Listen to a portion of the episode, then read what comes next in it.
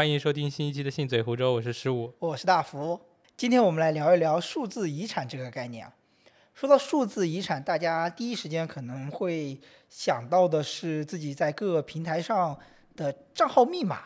就比如说自己即将面临死亡的时候，肯定会想的是把银行密码要告诉至亲至亲的人，对吧？类似于这种概念。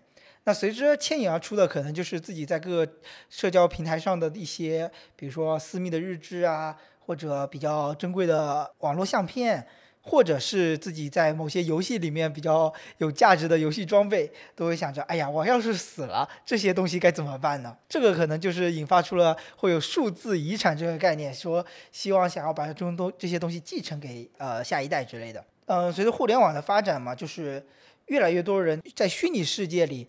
也留下了那种专属于自己的印记吧，这是在以前是没有的，以前就只有在所谓的真的真实世界里面会留下一些什么东西，但是互联网创造了另外一个虚拟世界，让你在里面啊会有一些生活的印记。那数字遗产这个东西就有那么一种可能，把这些曾经专属于你的这些数字代码，或者是说互联网记忆，打包成一份遗产。可以继承给你的下一代，进而让你在互联网的这些专属回忆继续的保存下去。所以，我们今天就来具体的聊一聊数字遗产这个话题。在聊什么是数字遗产之前，我们可以先回想一下传统的遗产有哪些东西。最根本的，比如说就是金钱，或者是说，哎呀，我有一套房子要继承给我的下一代，是吧？这些比较一些保值的东西嘛，就是看得见、摸得着的房车。一些个人物品这些东西，对个人物品，我觉得呃有点偏向于更另外一类，因为有可能它是在市面价值上是没有很高的，但是它对于个人的情感价值很多，比如说个别的一些个人物品哦，比较值钱的基本上就是前面这些，可以比如说可以流通的货币啊，或者是保值的黄金啊啊，或者是一些土地财产、收藏品，然后除此之外呢，那就是可能会有个人的一些。记忆带有记忆点的一些非常私密的东西，可能会呃传交给下一代，作为下一代对自己的纪念之类的。我想到前几天看到一个视频，一个房间里面给这些家具都明码标价，就是逝去的人留下的东西嘛。路过的人就可以进去看，有哪些东西自己觉得值的就可以带走，然后花钱买走这样子，就是给所有家里所有的家具贴上价签这样子。这个其实我觉得有点像把自己过往的生活变成碎片，然后慢慢的传承下去了。除了这种没有生命的物体之外，我后来在查资料的发过程中发现，就是你曾经所拥有的植物或者是你养的宠物，呃，也可以作为遗产来继承给别人。但是呢，往往呢，一般来说，宠物的生命是比主人的生命会短一些的，除非你养龟，是吧？把你先送走。除了这些之外，还有一些大家也能所熟知的一些，比如说版权费，嗯，这个可能就是说也比较不一样点，因为它是在你比如说作者死后，它还是能不停的产生新的一些经济效应的，所以这个东西就有点像一个生前机器，哎，你要把这个生前机器传承给谁呢？对吧？而且有些我记得有很多作者都是作者都是在死后，然后别人发表了他的作品。然后反而这些作品变得非常的呃火爆，不知道我有生之年能不能拥有一个？我觉得可以尝试一下，是吧？哦，我们已经拥有了播客的版权，所以这些就属于我们可以说是我们目前能想到传统概念里面的一些遗产，它能反涵盖的一些范围吧，对吧？与此对比的话。呃，哪些东西能被定义为数字遗产？先来一段定义吧，来一段教科书式的定义。数字遗产是由人类的知识和表达方式的独特资源组成的。什么意思？听不懂。说人话。低的话就看不懂。说人话。然后它包括以数字方式生成的或从现有的模拟资源转换成数字形式的有关文化、教育、科学和行政管理的资源，及有关技术。法律、医学及其他领域的信息，有点像我们之前说的那个版本馆。嗯，它是版本馆是包含了一切有中华文化基因的，呃，应该叫什么资源？其实数字数字遗产也是。我我理解这个数字遗产可能就是各式各样，就是由零和一代码在互联网上形成的有意义的数据。其实就是。资源。哎，那我觉得有点不太一样，就是说你在传统的一个世界、传统的现实世界里面，比如说土地资源或者是矿产资资源，这些都是必须要实打实的一些物质性的东西在那里，所以它会有一定它的限量或者是稀有性。但是如果你说互联网上有资源的话，呃，这个资源它好像是永远都是无限性的。但是互联网产生的每一串数据都是包含一个人或者多个人的智慧的结果。虽然你觉得可能那些东西毫无意义，啊但是其实也是包含了你的思考、你的智慧活动的。它并不是一个无意义产生的东西，嗯，这跟自然资源还不太一样。自然资源可能是它根根据什么物理化学的演化而来的，嗯，但是网络上的数据一定是有一个人的智慧成果。其实有点像把这些人的智慧或者是说知识的结晶的一部分永存的留在网上了。哎，那相类比于这种自然界的自然资源，比特币会不会算是互联网当上面的一个自然资源？因为它有点像说有个挖矿的概念嘛。你可以说它是类似于一种嗯自然资源，但它绝对不是传统意义上这种自己生成的，因为比特币它的价值还是人赋予的嘛。哦，对，它还本质上还是一个大家就跟货币一样，是大家信任这个东西，嗯，它的唯一的价值就是信任。如果大家都不相信，就像 Luna 一样，瞬间就倾家荡产。嗯，就像一个嘣泡沫就没了。最近看到那个新闻，就是 Luna Luna 的掌控人不是被韩国逮捕了吗？就锒铛入狱了。其实说实话，韩国投资这个 人太多了，嗯，这个东西影响还是比较大。就影响它整个现实世界的货币流通。对呀、我支持监管，不然现在中国有多少人倾家荡产？对我感觉，呃，我们这个环境里面还是有蛮多这种所谓的投机者吧。其实现在的玩家，就是现在入局的玩家，我觉得还是知道风险的，担心就担心如果把它推广推广开来，会有不理智的人。好，说回来啊，嗯，我们可以具体的罗列一下大众定义里面哪有哪些东西可以被列为数字遗产。首先来讲一个最直观的照片和视频。其实这个照片和视频，视频可以也还是有不同。比如说，你发朋友圈的照片和视频是一种，啊、有点像存在平台上的网络平台上的；另外一种可能是，哎不，能发出去的是照片。你存在硬盘里的一些啊、照片啊、视频啊、音频啊之类的，对吧？这些东西，其实我觉得我们还是要分开讲。我们可以先讲讲这些存在硬盘里的东西。存在硬盘里的小姐姐是不是不能继承的？因为这个东西是不能传播的。哎，突然在想这个事情，不得传播，你这会犯法的。我，肯定这个东西不受法律保护，那应该也是不能继承的。对对对，确实有这么一个段子：若干年后，一个爷爷对自己的孙子说：“来呀，小周，这个硬盘，这这么十几块硬盘都拿给你了，你要好好的保存啊，里面都是智慧的结晶啊。”孙子对爷爷说：“这些都太老了。这些画质也太不清楚了，我现在都看 VR 的，不行了。”就前几天看到一个联合创作的视频，有一个主播叫超级小杰去他家里探访，他就是有一个几百 T 的呃一个 NAS 的系统嘛，嗯，里面就是存了他过去所有直播的视频。直播哎，对呀、这个是一个一次直播视频量的容量就超大的。对我我感觉这个就很神奇，他会把自己直播过去直播的所有视频都存下来，这个成本其实还是蛮高的。嗯，他的解释是，如果以后有比如说周年活动啊之类的，就可以翻以前的直播记录去剪一些片子这样子。就我就在想，这个东西其实也是一个很好的留下去的一个方式。就是让自己活在硬盘里，是吗？等以后技术发达了，然后从这些硬盘里的自己，然后模模仿学习，就有个新的自己诞生了。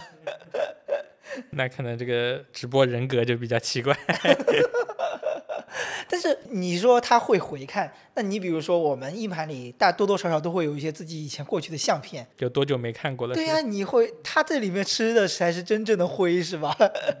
哎，所以后来我们买了拍立得，对，还是感觉实体的东西会更经常翻一点。是我也是看到你们，就之后一起出去玩的时候，都是用拍立得来纪念，但时不时偶然的时候还会拿出来翻一翻。就是有新的照片加进去的时候，会把相册之前的再看一看。哎，对，不像数码的话，就你直接不会再看了。对，你就直接新建一个文件夹，命个日期，对吧？然后你就甩进去了。像之前出去玩的照片，就基本上没有再看过。对于他到底会不会回看这个事情，我还是蛮存疑的，嗯，因为他一旦不被人回看，那他有点像不存在，你知道吗？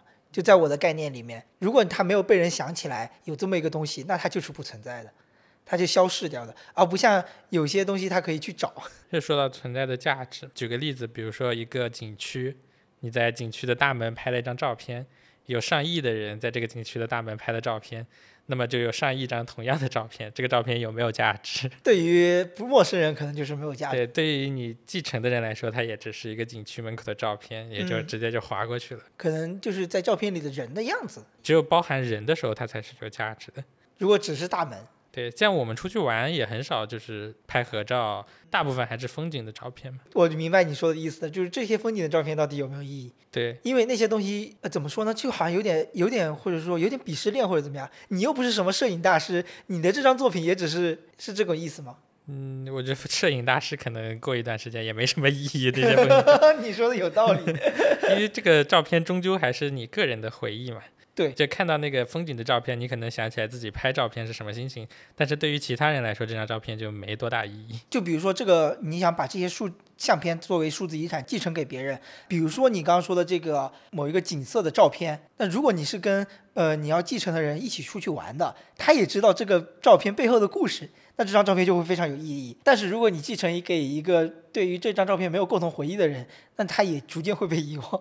主要想的对比的是以前的照片，就像我们父母那个年代拍一张照片比较难嘛，啊，而且要冲洗出来，所以那个时候基本上那张照片里都会包含一些比较重要的东西，不会是无意义的风景，不像现在我们随手就可以拍，所以你拍出来东西，呃，就废片可能比较多。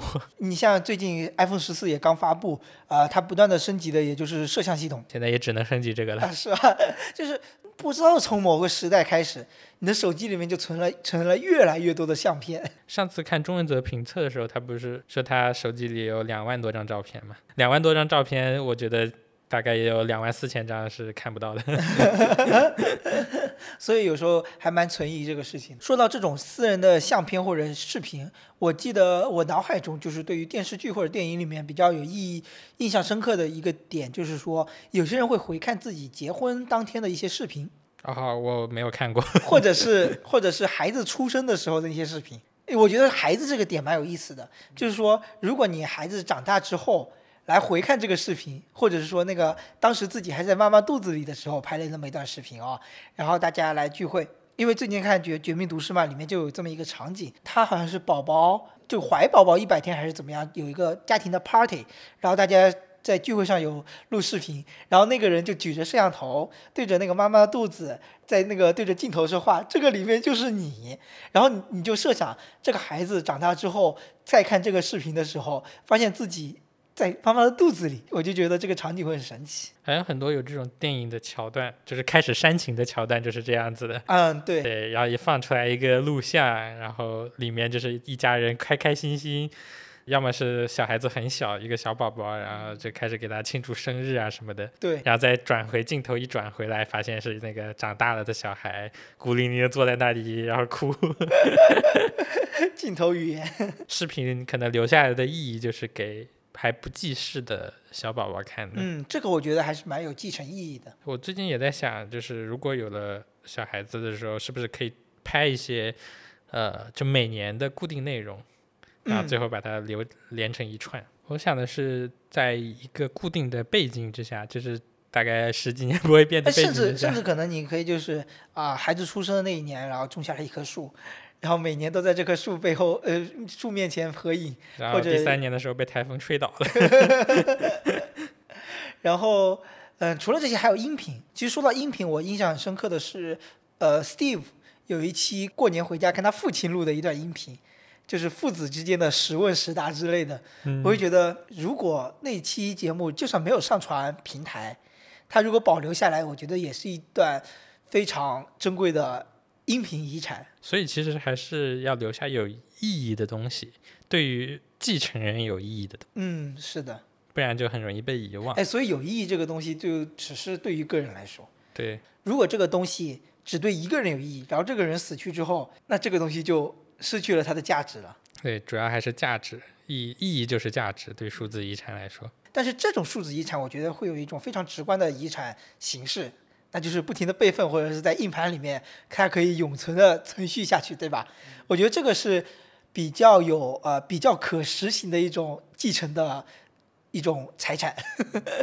就是这种跟文化属性啊就高一点啊。虽然自己拍的照片没什么价值，哎，那不一定。跟跟文化属性相关的东西意义就是价值嘛。但是另一种对应的就是财产了，数字财产这就不一样了，就是大家公认它是有价值的，那它嗯就是一种财、另一种财产的形式了。对就比如说数字货币，刚刚提到的，嗯，还有游戏账号这种东西。那其实就讲到了第二种门类，比如说是在 Q 币，还记得吗？就我们这个年代古早的那个，那现在小朋友应该也用的吧？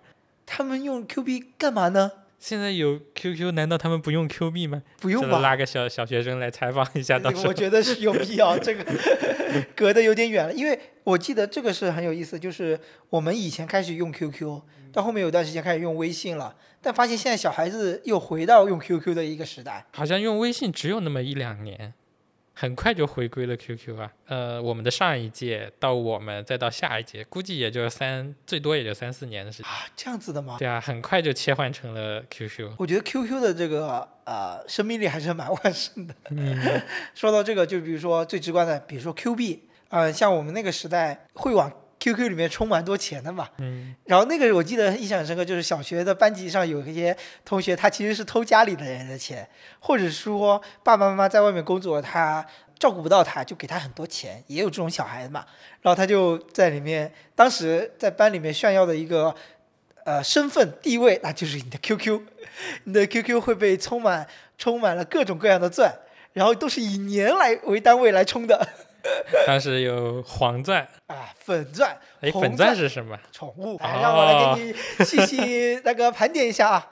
红钻 QQ 秀，黄钻啊、其实这个是最值钱、最能代表你的个性地位、个性身份的一个 QQ 空间的钻，可以在 QQ 空间里放歌，可对，以换背各种装景扮，对吧还？有时代的眼泪。还有那个。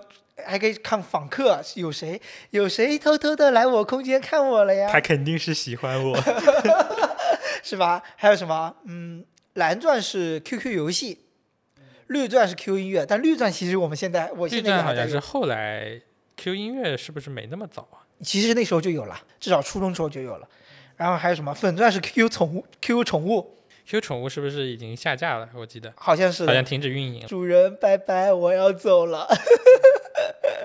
我当年还养过的。啊，还有什么？还有黑钻，是我玩过的唯一一款网络游戏《地下城与勇士》的。像你地下城与勇士可能还是黑钻，我记得呃其他的都有单独的会员，单独的图标哎，对对对对像，CF 这种。是的，它就是一个 CF 的 logo，但是黑钻就是黑钻，可能是因为它当时是最挣钱的吧。除此之外，还有 QQ 会员，那个时候。呃，有不少同学他就已经轻轻松松就是充年费或者是怎么样，一下就到了 VIP 六，就觉得很震惊。那时候有那种手机 QQ 会员，那个时候的 QQ，嗯，上线还没有这么容易嘛。那嗯我们的手机也不多，手机的 QQ 会员就可以帮你一直挂着。那说到挂嘛，就不得不说它这个等级制度了，是吧？到达了太阳之后，就能自由的切换头像了。不知道现在的小朋友还追不追求头呃追求等级了？看来我们很有必要找一个小学同学、小学小学的朋友来聊一聊了。主要说到这个呢，是因为我记得以前很小的时候，就是想要说 继承别人 QQ 里面的 Q 币，那它其实一定程度上也能叫做一种数字遗产呀，对不对？你为什么你说这个？我想到一个很神奇的场景，嗯，就是你小时候拉着另一个小朋友的手跟我说：“你死了之后把 Q 币给我，让我继承。其实 Q 币啊。一定程度意义上来讲，我觉得它也是属于某种游戏里面的游戏装备、游戏财产。嗯，除了这些，你能想到的游戏里面有哪些装备是可以继承的吗？”说到这种，应该是那种呃 RPG 的类似的游戏，就是是兄弟就来，哎不对，那个是拼多多，看什么一一刀九九九，就是成龙代言的那种 那是张家辉贪玩，蓝月，成龙也代言过。但是但是贪玩蓝月肯定是张家辉。反正都有。哎，小老板比较有钱，然后往里面砸装备嘛，那些装备是可以卖的，可以交易的嘛。还有像你刚刚说 DNF 那种，嗯，有那种很高级的装备也是可以卖的嘛。对对，是打金这种，类似于这种游戏，就是有装备体系的，嗯，这些装备极品装备都是可以交易的，所以这个就比较值钱嘛。是的，就一个账号可能就好几千、好几万的这种。我们玩的这种，呃，英雄联盟啊，这种王者荣耀这种卖皮肤为主的，它的皮肤你现在去卖肯定就没有那个价值了，一个账号就不值那么多钱。呃，现在代练也是不不合规的嘛。这个账号的所有权问题就是一个很大的问题。嗯，这个账号到底属不属于你？这其实是一个还有争议的事情。哎，这个就蛮有意思的，因为你想玩游戏，终归还是要归属于一个游戏公司。嗯，但是当这个说，呃，你的游戏账号不是你的，对吧？它是属于游戏公司的时候，你就会觉得，嗯，你只有使用权，心里就会很难受，我花了这么多钱，这些钱不是我的。无法把这些东西继承给你的你想要继承的人，对吧？之前好像这个事情还是比较有争议的。这民法典也规定，有一些虚拟财产是属于可以继承的范围的，但是之前啊，也有也有些人认为这些东西是不属于可以继承的范围。所以它就有点冲突了，因为一方游戏公司方面就会觉得你这些东西都是属于游戏公司的，但是从实际的生活角度来讲，你往里面充钱买东西，那这些东西应该就是你的才对。因为这个问题可能还比较新嘛。对民法典就感觉在不断的完善这些生活中的各种细节上面的方面，我觉得可以具体聊一下，就是我之前玩过的 DNF，其实它的账号和装备的一些金钱属性还是很明显的。有一些非常高级的装备，你就算使用过之后，还能给它重新塑封起来，就可以用来交易。因为有些装备自己用过之后就不能交易，但是它还是有一个这么一个手段，可以把它给重新塑封起来，然后再去交易，你就可以把一个非常值钱的账号上的东西全部卖来换成人民币。前段时间我还在那看有一个听说，就是以前有一个非常知名的账号吧，或者说类似于大 V 那种感觉，就是在整个游戏圈子里面很有名的。旭旭旭旭宝宝也为那个人打赏了礼物，因为那个人太可怜了，被他前女友清空了账号啊、十几年的那种心血，嚓全没了。就很夸张，就可保质量性还是有点低。我记得我当时玩游戏，除了游戏账号，你还有个东西叫密保嘛，就是你必须登录的话，要有一个实时的动态命令，你才能上去，才能上线。然后交易的时候也要通过这个实时的动态密保来去交易换钱，所以它的这个跟现实时现实当中的这个货币金融还是很贴近的，脱离了单单这个游戏这个娱乐这个范围。但是近几年是禁止游戏中的货币换回人民币的，所以你可能需要通过其他渠道来把它转换成人民币。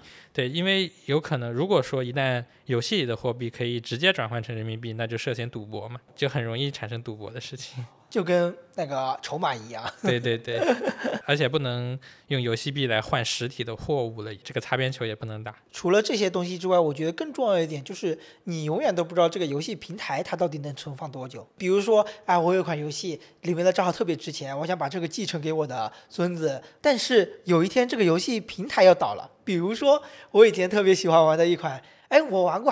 那么算来，我还是玩过不少游戏的。我还玩过 Q 糖，Q 糖在前不久时间，我记得就关服了，好像是。当这个游戏平台倒闭的时候，那你的所谓的这些遗产在互联网当中也就消失了。嗯，你给 QQ 糖充过钱吗？可能充过，我觉得我是那种玩游戏会充钱的人。我是我玩 QQ 糖就是只能停留在糖果爱好者，也没有充过钱。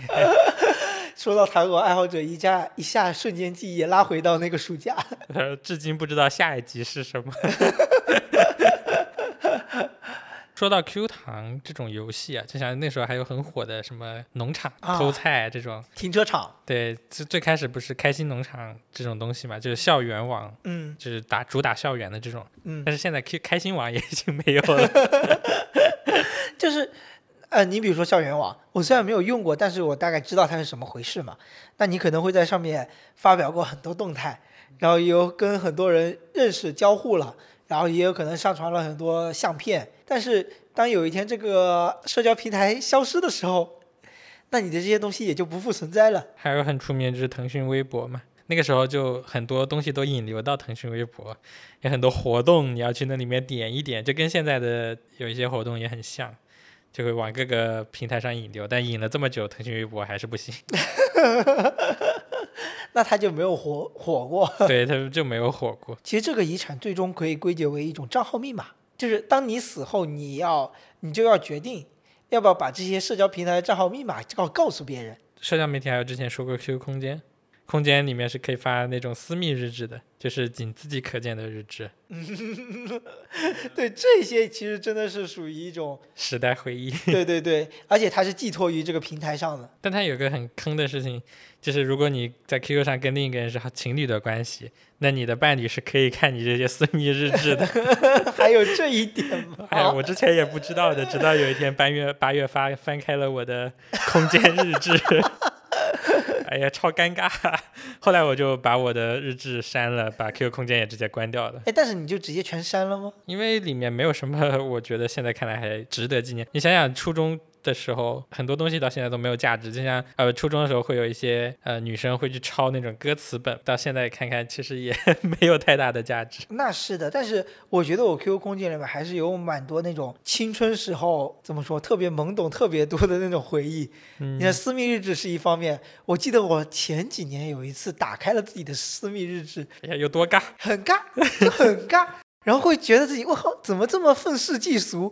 什么？怎么就这么哀声道怨？你知道吗？就是埋怨这个世界什么怎么样那种感觉。哦，原来你是这个风格的。对对对对对，因为我现在不知道为什么，是年纪大了还是怎么样，我有时候就会感觉自己的记忆就被清除了一样。别人跟你聊起一些几年前的事情。就比如说中秋回去跟高中同学聊，然后他们聊起了一些事情，我说有发生过这个事情吗？就感觉自己的大脑里的记忆就全被清除了。但这些网络上的日志嘛，有时候就能把你带回来一些，对自己不美好的回忆早就已经忘光。哎，好像是有点这种选择性的这种记忆，你知道吧？还比较有意思的就是我的那些留言板，我记得以前也是前几年吧。也就那段时间，然后在那翻翻翻翻翻到很久以前一些朋友或者一些当时的同校同学，然后来空间留言啊，留的有些你知道有很多是那种深夜留言。就很神奇，你就会发现哦，原来跟那时候跟他的关系是这个样子的。那现在确实联系也不多了，有很多这样的朋友，我会觉我就会觉得，哎，那这个 QQ 空间里面的日志也好，留言板也好，也还是蛮有意义的。像你刚刚说的留言板，这个是别人对你留言啊、评价这种，所以对你来说是比较有意义的。对我来说有意义。对，所以你可以去回看它，可以回忆嘛。是。然后这这是说回数字遗产，那么你的。社交媒体这些账号里面，什么东西对你的继承人是有意义的？我觉得主要还是你自己发的这些东西。比如说，我哪天是意外挂，或者是说有那种自杀倾向的挂，我的家人们肯定会追寻着蛛丝马迹，想要找出，哎，为什么，对吧？那他们可能就很需要我的这些账号密码来看我的，因为平时最多能表露心态的，可能也就这么一些东西了。按照普通的思维来讲，那他可能会说，想要你的账号密码来看你的微博、微信、朋友圈，或者是自己的手机密码里面的备忘录，来看一下你有时候可能深夜的时候自己发的一些文字，可能会寻找某些自杀的倾向之类的。如果你有了账号密码，还有一个点我觉得蛮神奇的，就是之前在朋友圈见过的讣告。一方面，有些人会，比如说自己的父亲年老了。我我看到有在朋友圈，就是一些长辈年龄的，他们的父亲过世了，千古了，他们就会在朋友圈发讣告，说家父怎么样怎么样。但是如果我有孩子，我的孩子不一定有我所有的朋友的一些朋友圈账号。如果想要来发这篇讣告，你想报纸上现在发讣告是不太实际的，但要发讣告，那可能就是登录自己的账号，然后在自己的朋友圈发一句“我挂了”。请来参加我的葬礼，当然不是这样了，当然还是说家父怎么样怎么样，对吧？半夜看到有点吓人。就我我当时突然脑子里想，就可能会有这么一个作用吧，就朋友圈，因为朋友圈里面大部分还是以亲朋好友为主，所以这个时候我就觉得继承我的账号密码还是有一定作用的。你刚才说那个自杀的时候，就是会翻之前你的那种记录啊什么的，就是想起来以前看到过的。说一男子被车撞之后，先解锁自己的手机，把自己的浏览记录、聊天记录都删光，以免家人烦恼。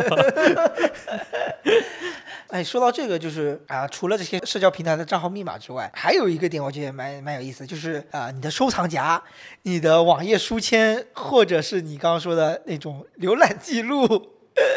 其实这种是相当于非常非常非常私密的一个东西了。你现在有什么见不得人的东西吗？说实话，本质上来讲，说实话，见不得人是没有的，因为一切都很合理吧。我觉得如果你是见不得人的，那就是违法犯罪行为了，丢丢丢丢进去了。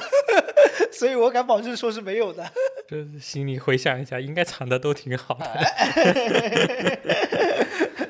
但其实我觉得，一般来说，就是以那个啊派出所的那个刑侦手段来说，呃，我们这些手段的一个啊隐藏东西，其实都是隐藏不住的。我觉得你是犯了大事了，啊还用上刑侦手啊，段？刑侦手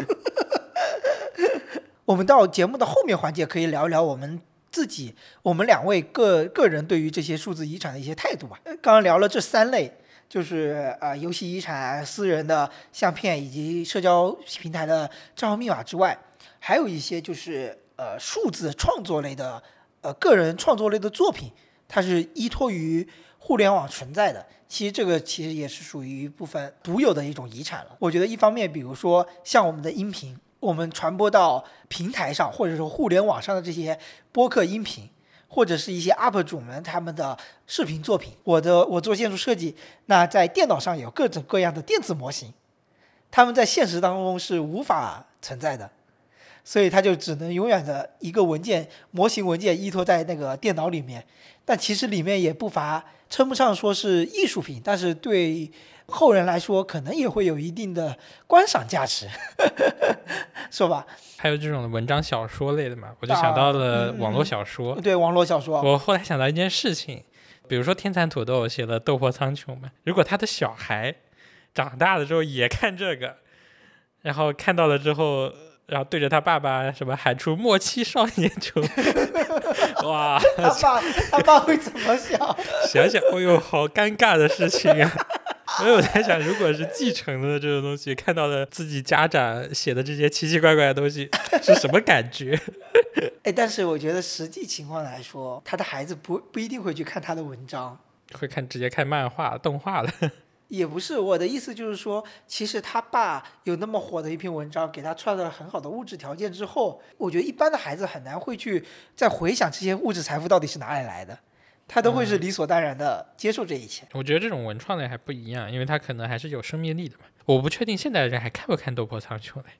现在小孩子，哎，真得拉个小学生来问一下。哎，说到这个，我那次也是这次中秋回去，我觉得特别有意思，就是聊高中同学嘛，聊起我们当时坐在后排有个高中同学，我当时都震惊了，我都不知道他高中时候做过这样的事情，嗯，就是用 MP 三，你知道 MP 三那个小屏幕一行只能看，啊，就一个屏幕只能看一两行字，对，十个字左右他高中后面两年，他把《斗破苍穹》看了七遍，啊，震惊！震惊！我当时还能看七遍？就我都真的是震惊，就是你想想当时的娱乐资源是多么的匮乏，是吧？用 MP 三看小说，我姐也干过，嗯，但没想到她能把一个，斗破苍穹看七遍，主要是她这么长，而且知道的剧情，我感觉就没啥意思了。就还蛮神奇的。不过，如果把这些东西定义为数字遗产，我觉得还是蛮有意义的。其实它就有点脱离于那种继承的关系了，或者是说继承人有他行使的发布权或者是删除权。比如说，你之前做过某一期的视频，在后代的某后期的某一个时代，这个视频是政治不正确的，然后你的后人继承了你这个作品的一个发行权或者删除权，那就可以把它下架，保全你这个名声，死有全尸那种感觉。因为它本质上来说都已经是被公开了嘛。是说到这种未来的事情，我想我们过去埋葬人的时候，会把一些器皿啊之类的都一起埋到土里嘛，所以我们现在博物馆里有这种各种各样的东西，都是挖出来的。但是现在的人下葬没有这个习惯了，那以后的博物馆该放些什么？就总不能一直都是几千年前的东西。想到版本馆里面就放的代码，哎，我突然想到一个特别有意思的事情，就是你以前都是土葬，或者是现在有火火葬骨灰盒，但是你以后可以在你互联网上建一个你自己的墓碑啊，嗯，它里面有你所有相关的互联网上的作品，啊，你所有的音频，你所有的视频，所有的文章，甚至你的一些个人社交媒体账号，就是互联网墓碑。我觉得，哎，这个也蛮有意思的。在在线扫墓，对 对对，非常环保，好吧，非常环保。然后一个后人在那里直播的时候喊说：“感谢叉叉大哥送的一朵白菊花。直播扫墓吗？”这是亲朋好友一起看吗？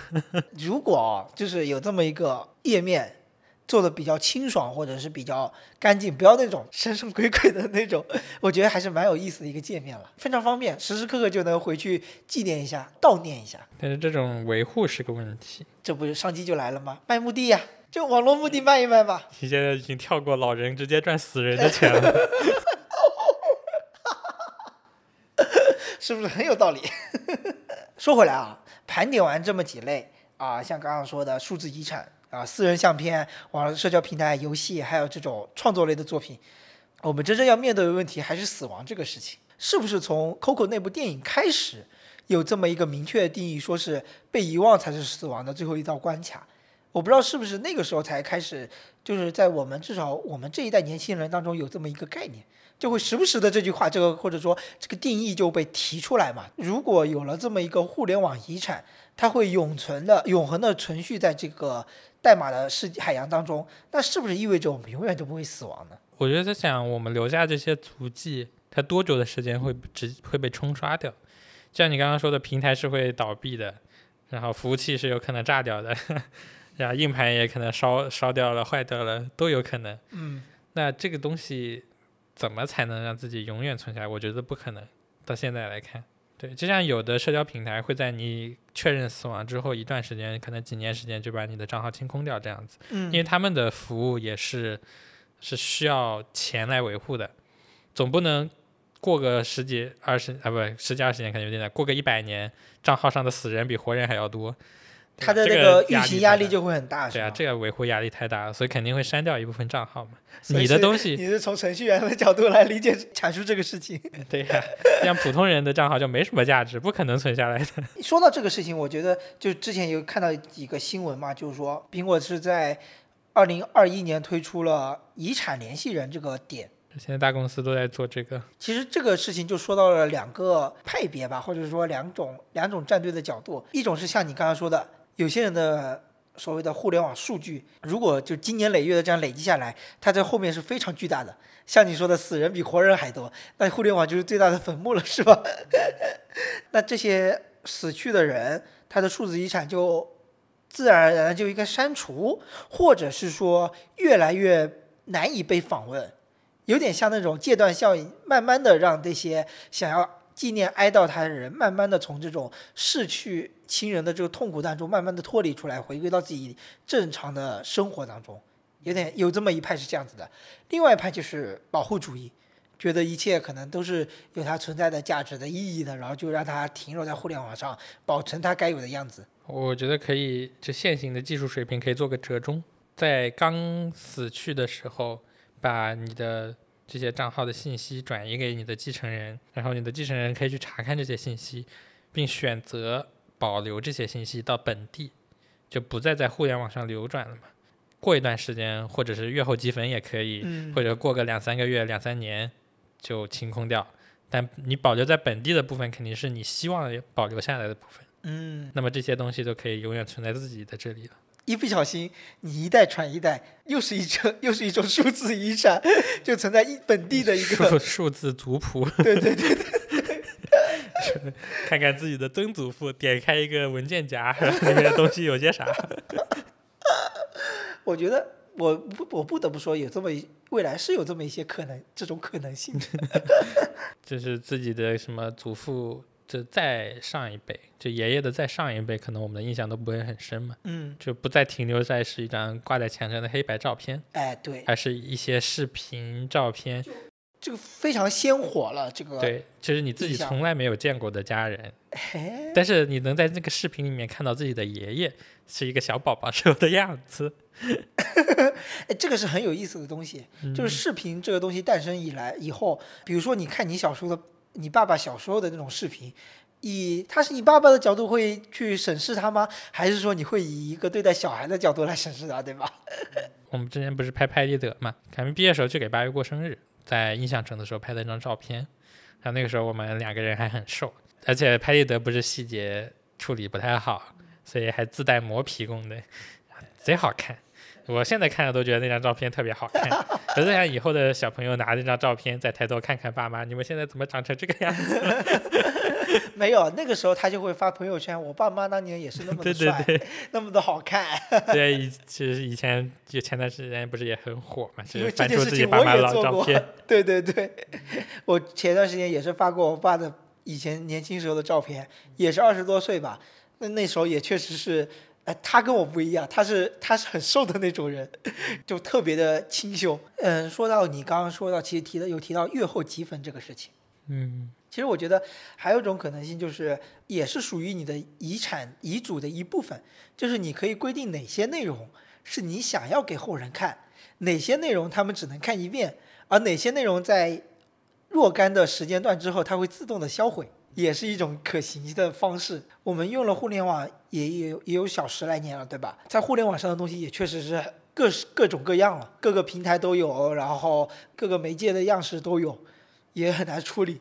所以刚刚聊了这个保护主义还是删除主义，最后我们想来聊一下，就是呃，我们两个人各自在互联网上使用的时间也有数十来年了吧，小十来年，也在互联网上存留了各式各样的回忆记忆。刚刚也聊了保护主义还是删除主义，我们现在可以具体讲一下我们各自对于自己这些可以称之为数字遗产的东西会有什么样的打算。啊、哪些东西想要保留，哪些东西想要删除，然后又些哪些东西想要继承给什么样什么样的人，可以稍微聊一下。首先要说明这个不是遗嘱，只是我们的一些打算。你只我觉得只能今天这期节目只能代表我们当下此时此刻对于我们这些东西的一些想法，嗯，因为遗嘱毕毕竟还是比较正式的嘛。而且遗嘱也可以变来变去。呃，对，而且遗嘱是公开的，嗯，见光之后啊，它还是公开的。那么里面就不能涉及一些账号的密码啊这种东西，嗯，比如说数字钱包的一些密钥啊这些东西肯定都是不能包含在里面的。账号密码和密钥这种东西该怎么把它保存或者是传递，其实还是一个挺难的事情。我突然想到一个，在你死亡之前可以录录两个人的同时的 Face ID，证明你们两个人的亲密关系，然后你以后可以打开他的密钥。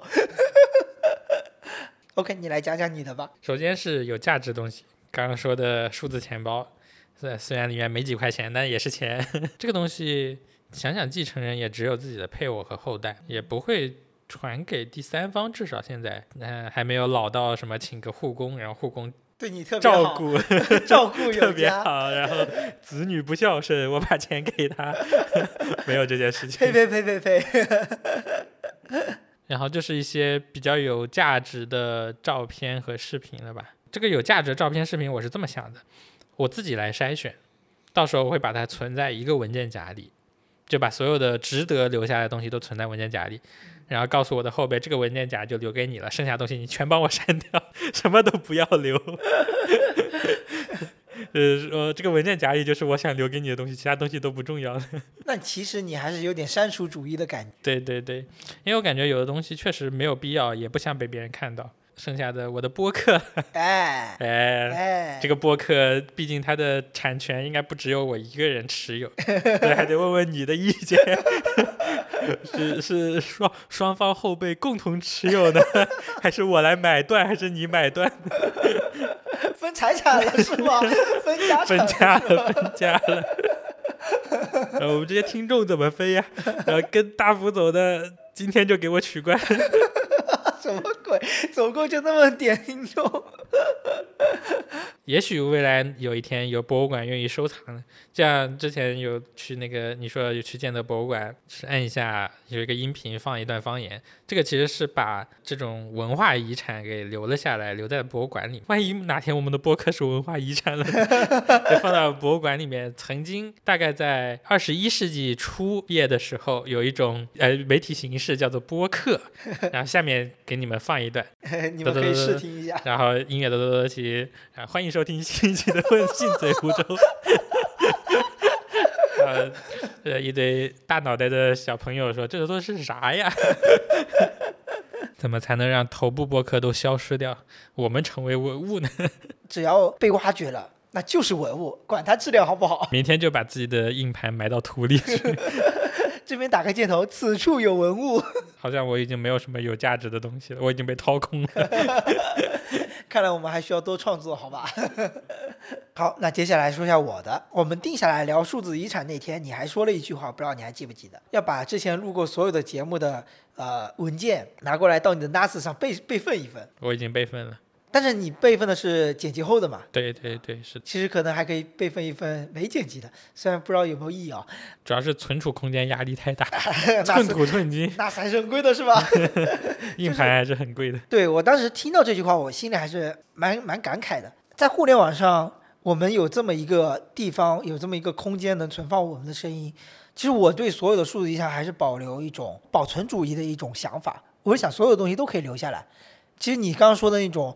想法挺好的，就是让继承人保留在当地，随便翻。虽然有些东西对于他们来说是无意义，但是属于自己生活中的蛛丝马迹，是可以有迹可循的，清晰的模拟出你是什么样的一个人。虽然说大部分已经逝去的人被后人所描写的时候都是一个大概的印象，但是互联网时代它的一个好处就在于它能把这些东西非常的琐碎化。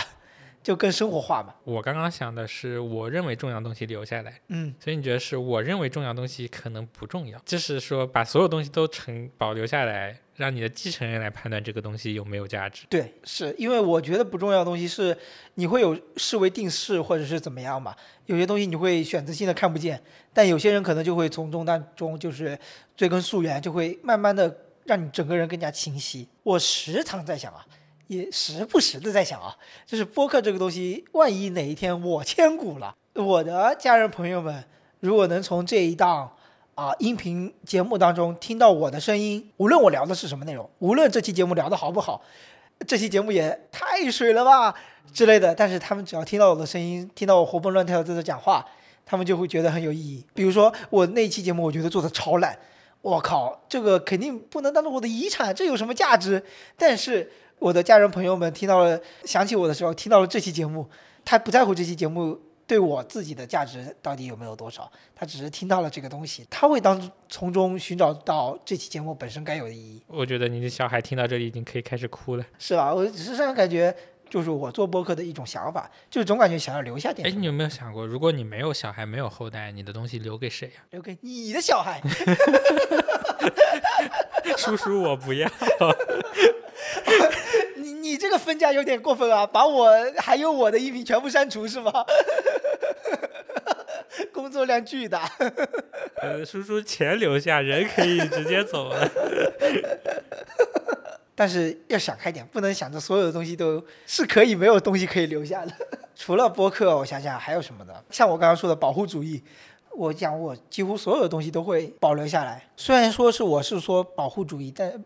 保存主义，但是我感觉有些聊天记录之类的，我可能还是不会希望别人看见。嗯，哎，或者是说，可以有一种方法，可以把我跟这个人的聊天记录单独打包给这个人，然后这个人也挂了的时候，那这份聊天记录也没有意义了，对吧？还要写个脚本，到时候就可以。对，群群发我挂了，请把我的聊天记录保存下来。对，然后当你哪天也挂了，然后这个东西就没有存在意义，你可以选择把它保存下来，交给你的后代，或者是让它消逝在风中。然后我还希望的是把我所有的所有的朋友圈，至少是我公开可见的朋友圈动态，所有的平台的动态全部打包一份，也留给我的亲朋好友。虽然他们可能点赞，平时点赞也比较少，让他们点完所有该点的赞。想一想，数据量巨大。你这程序员的思维是吧？你里面还有点赞信息、评论信息、图片、视频，各种信息都要。我们要把它浪漫化。最后，我想聊一下，就是我之前想过的一个终极形态嘛，《头号玩家》电影里面一样，就是你这个人最后，嗯，通过各种 AI 智能学习，把你所有的。一种性格或者是交谈方式都记录下来，然后模拟学习之后，你就存在在互联网当中了。你可以跟后代自然的交互，这我觉得可能是最根本的一种互联网的遗产形态。像生化危机的时候，你说的这种主体啊，还只能是那种主脑，什么全世界唯一的级。生化危机还是黑客帝国？这生化危机里也有哦，就是会有一个那种智能大脑的感觉，嗯，还是唯一的。黑客帝国里也是类似于这种嘛。然后，但是像现在的头号玩家，可能每个人都有可能实现的自己这样一个。对，那到时候真的是死人比活人多。好吧，反正你应该是看不到这一点了。哎，但是那个时候我觉得死人的概念也就没那么可怕了。但总感觉这种到时候又可以写那种斗争的小说，空间里面已经塞不下这么多人了，然后 智智能人也要起义了。快去写小说，你以后就有版权了。把这种现在的这种什么争斗小说换个皮，换成智能机器人，它这本质上都是一样的。今天也聊了很多，其实更多是直面死亡，是吧？那各位听众，如果对于数字遗产有一些什么自己的想法，欢迎加入我们的听众群，或者是在评论区留言跟我们互动。今天节目就到这里，我们下期再会，拜拜，拜拜。About it seven days a week, and this just can't be how it's supposed to end up. It's not enough, and maybe time will make you fade. But I don't know if I'm ready to just let you go away. Like my friends think I should. Cause what if I just wanna be with you? I don't know what the hell I'm gonna do. But honestly, I can't remember if you love me. I'm just feeling lonely, I don't know. Just let her go. She got herself a guy, and he's good. No, he's great. Everything she wanted packed behind the pretty face. But I kinda hope he breaks her heart into little pieces and let me pick them all back up and put them back together. But I can't seven days a week, and this just can't be how it's supposed to end up. Cause what if you should really be with me? I wonder what the hell you didn't see. But honestly, I can't remember if I loved you. But it feels like I did when I think about you now.